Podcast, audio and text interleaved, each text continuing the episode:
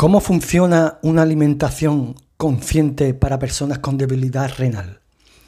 Cuando abrimos el frigorífico, ¿qué tipo de alimentación podemos encontrar para llevar una dieta alimentaria estable, rica y divertida?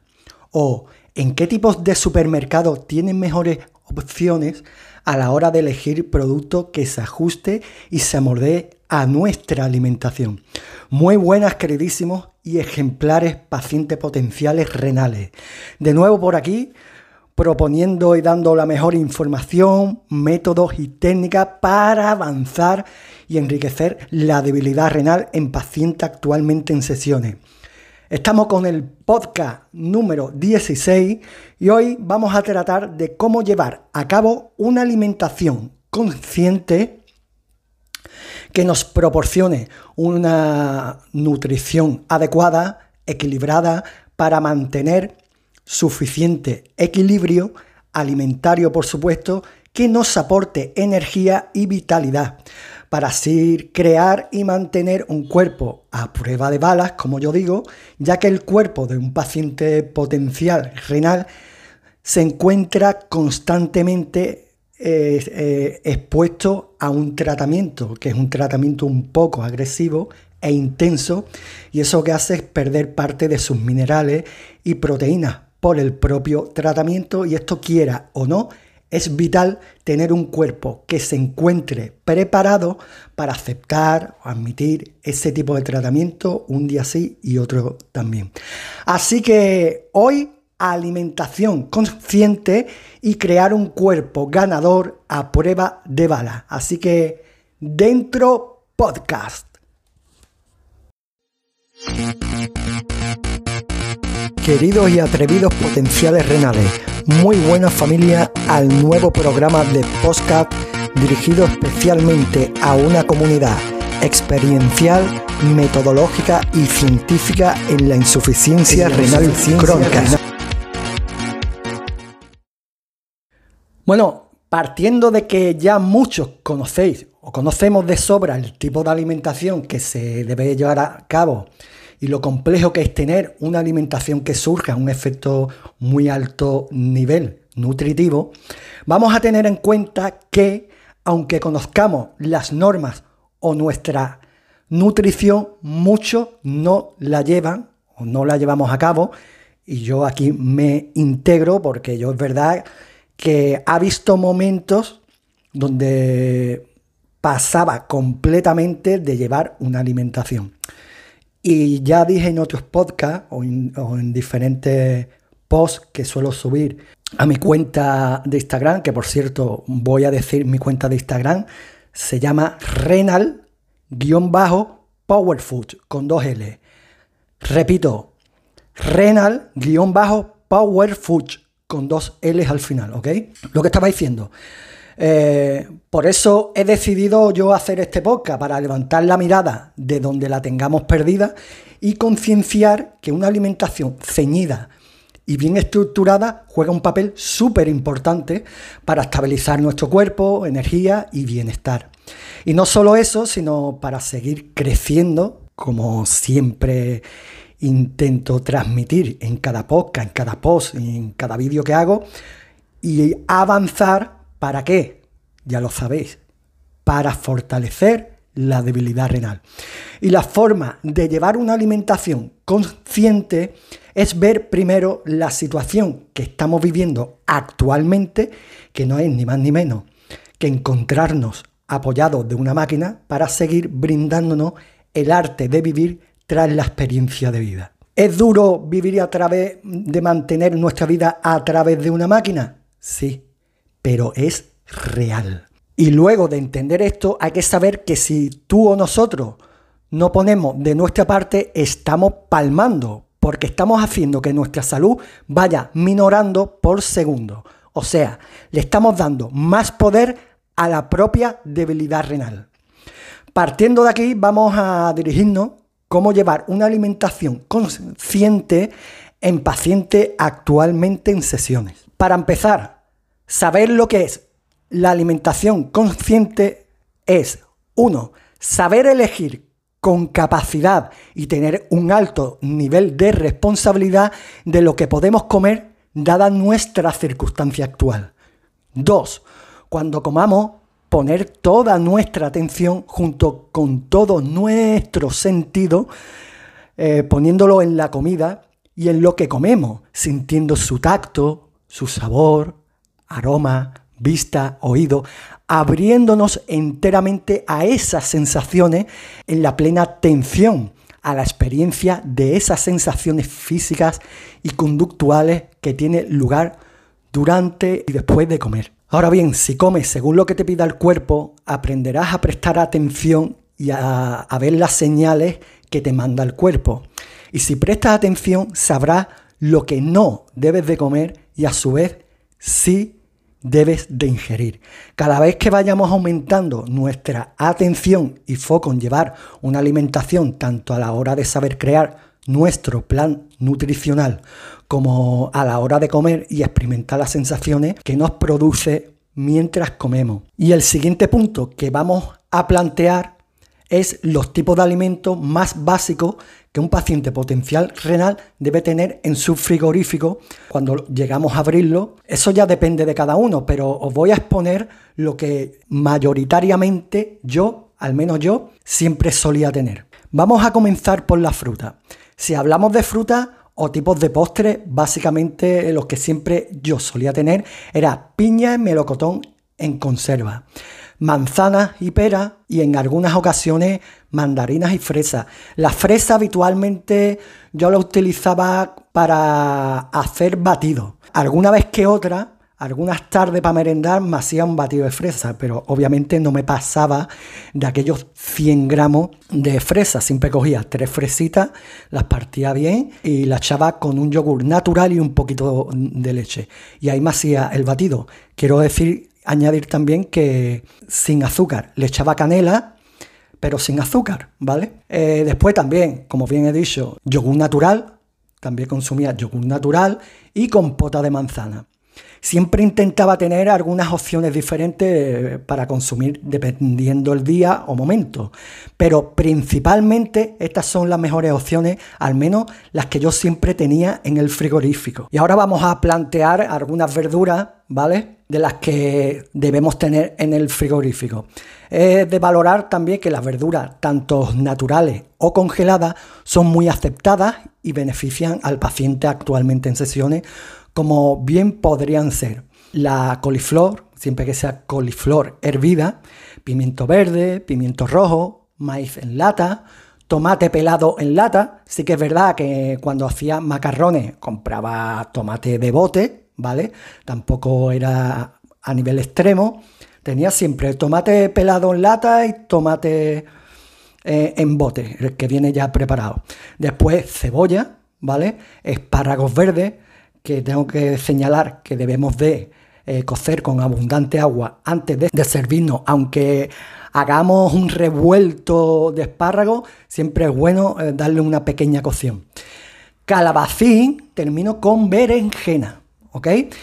Esto es uno de, de las verduras básicas que solía tener. Después, si hablamos de alimentos crudos que estén en conserva, podríamos meter en nuestro frigorífico y debemos tener también judías verdes en conserva, champiñones en conservas, aceitunas verdes y negras en conserva. Decir que yo, al menos yo, antes de consumir las aceitunas, lo que hacía es ponerlo en un colador ¿vale? Le echaba agua por encima para quitarle ese líquido que, absorbía la aceituna, que tenía potasio y también sabía mucho a sal, ¿no? Por lo tanto, eso lo que hace es aumentar nuestro fósforo. Entonces siempre daba un enjuagado con un colador, metía las aceitunas en el mismo colador y las ponía bajo el grifo. Eh, zanahorias en conserva para cualquier ensalada, ¿ok? Venden zanahoria en conserva que vienen cortadas ya y la verdad que esa la utilizaba yo en bote. Es muy recomendable para pacientes actualmente en sesiones. Este tipo de alimentos y verduras son los que yo mantenía en mi frigorífico y los que yo aconsejo que todo paciente actualmente en sesiones debe de tener. Y ahora vamos a pasar al tipo de carne y de pescado que podemos tener en nuestro frigorífico de forma variada y muy recomendable por los nutricionistas de los centros de, de las sesiones. Voy a decir tres tipos de pescado y de carne que debemos tener en nuestro frigorífico como paciente potencial renal en sesiones. Y son el tipo de pescado, dorada, salmón y pez espada. Estos son los tres tipos de pescado que yo consumía, ¿vale? Y que siempre, bueno, siempre, el día que lo tenía que consumir iba al mercado y, o, bien lo compraba fresco, la dorada o el pez espada. El salmón no. El salmón siempre lo compraba en un supermercado congelado y me lo hacía a la plancha. Pero ese es el tipo de pescado que yo consumía. Además son pescados muy recomendables porque tienen una buena fuente que nos beneficia a los pacientes actualmente en sesiones, ¿vale? Y los tipos de carne que yo siempre tenía también, algún que otro variado, como por ejemplo filetes de pollo y de pavo, carne magra y de cerdo. Tengo que decir que el de cerdo se debe consumir de forma ocasional y no de reiteradas veces a la semana. ¿ok? Y ya para finalizar y hacer de nuestro frigorífico un estandarte donde cada vez que veamos su interior nos alimente con solo verlo y olerlo, es cierto que debería haberlo dicho al principio, pero bueno, da igual el orden tampoco afecta mucho al producto. Voy a nombrar algunos derivados lácteos, los que deben de tener en tú y en nuestro frigorífico, que a la vez lo puedas consumir sin sentirte incómodo ni tener cargo de conciencia como la propia debilidad renal suele generar en algunos aspectos de nuestra vida y mucho más en la alimentación. Y bueno, los derivados lácteos que tienes que tener son leche semidesnatada o leche de soja, yo la verdad que yo no sabía que podía probar leche de soja, pero sí, eh, se puede tomar leche de soja. Queso fresco de Burgos, bueno, bueno, estoy haciendo hasta promoción ya y todo. Debería comenzar ya a cobrar, ¿eh? A ver qué es lo que pasa aquí. El queso de Burgos ya nombrar su etiqueta de la compañía en los podcasts. Y bueno, yogur natural, como dije al principio, y aquí he metido también los huevos. Huevos, siempre que tengamos que consumirlo o hacer una tortilla, yo lo que hacía es, si una tortilla de dos huevos, bueno, pues integraba un huevo entero y el segundo huevo lo que hacía era echar solo la clara y desechar la yema, ¿vale? ¿Para qué? Para eh, tener un control sobre el fósforo, porque es verdad que la yema tiene mucho fósforo. Porque a lo mejor, no sé, me hacía una tortilla de yema por la mañana para desayunar, como lo quieras consumir, pero también muy bueno. Y bueno, estos son los alimentos más recomendables que nos proporciona calorías, nos llena de energía para alimentar nuestro gran cuerpo. Es cierto que existen muchas más opciones que yo no he nombrado, pero es que entonces me llevaría aquí dos horas de podcast. Lo que, los que he nombrado son alimentos principales y básicos para tener en nuestros frigoríficos durante nuestro proceso como paciente potencial renal. Y ahora a continuación, después de haber nombrado estos tipos de productos, que ya os digo que existen otros productos a recargar, pero como dije son los necesarios y principales, donde vamos a obtener una buena fuente energética, ¿vale? Y lo que vengo a decir ahora es cuáles de los supermercados creéis que podemos encontrar productos alimentarios ceñidos a nuestra alimentación. Obviamente los productos básicos que he nombrado lo venden en cualquier supermercado, pero es cierto que existen productos de tercera, cuarta o quinta gama que podemos consumir, pero que dependiendo el supermercado nos pueden limitar bastante. Por eso digo, sí que es cierto que cuando yo he ido a comprar en algunos supermercados diferentes a los que normalmente solía ir, no he logrado encontrar variados tipos de alimentos, obviamente con las proporciones adecuadas que debemos ingerir con respecto al fósforo, sal y potasio. Entonces no van muy acorde a nuestra alimentación a la hora de comprarlos y consumirlos. Yo voy a recomendar algunos con respecto a mi experiencia, ¿eh? repito, mi experiencia es mi consejo, que podríais recurrir para llenar vuestro gran frigorífico como un paciente potencial renal. Primero, os voy a desaconsejar aquellos supermercados donde os va a encontrar una excelente variación y comprar sobre la alimentación de un paciente actualmente en sesiones. Voy a nombrar tres supermercados, ¿vale? Tantos aconsejables como aquellos no aconsejable. Tres supermercados no aconsejables. Para mí eran y son, de hecho son todavía, porque aunque esté trasplantado, no voy ni a comprar a esos supermercados, como pueden ser Supersol, Día o Maxi Día o Jamón Jamón. O también incluso hasta las Carmelas, si algunos las conocéis. No, desecho esos supermercados. No voy. A no ser que tenga que ir por un producto eh, que no encuentre donde yo suelo ir y se encuentre ahí, excepcionalmente ahí, pues mira, vale, sería una excepción, pero no suelo ir, vamos. Ahora, lo más aconsejable para llenar tu carrito de la compra y meterlo en tu gran frigorífico de un paciente potencial renal en sesiones son el Aldi, Mercadona y Lidl. Repito, Aldi, Mercadona y Lidl. Pero si me tuviese que quedar con uno de estos tres supermercados, aconsejaría sin ninguna duda Aldi. Y ahora os estaréis preguntando, ¿por qué Aldi, Pedro? Pues mira, la verdad que yo antes, ahora es que han cambiado, han traspasado el supermercado en tres calles más adelante de donde vivo, no lo tengo ya tan cerca, pero una de mis primeras opciones era porque lo tenía enfrente, ¿vale? Voy a ser muy honesto.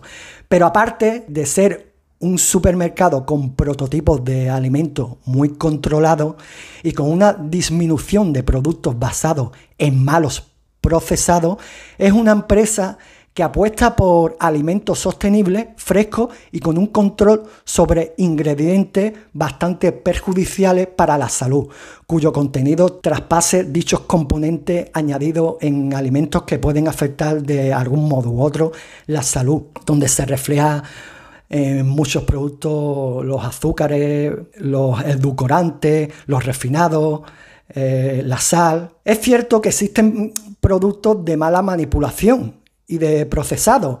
Pero en el Ardi podemos encontrar alimentos que estén bajo en calorías como el azúcar, eh, bajo en sal, en edulcorante, menos productos refinados, pero sí, también hay procesados, pero no son la mayoría, como bien podemos encontrar en un supermercado como podría ser Supersol, el día o jamón jamón no tiene nada que ver. Existen muchas diferencias con la política que llevan a cabo, no solo con el medio ambiente y productos naturales, sino para la salud de todo el que entra en el supermercado. Y eso es lo que hace muy diferente a otros.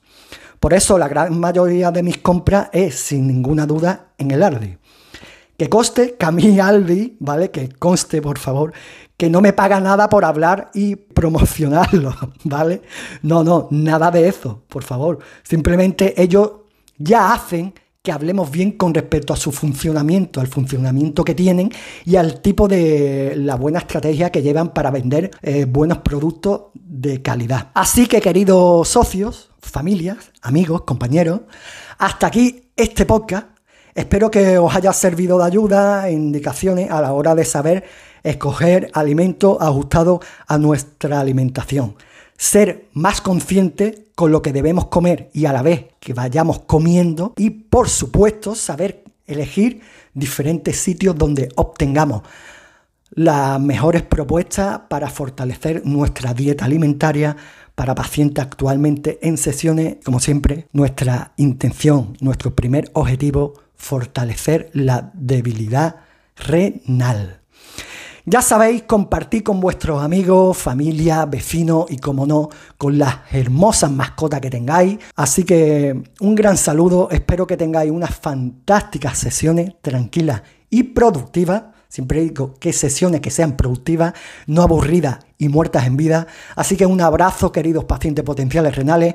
Hasta el próximo podcast de Renal Powerful.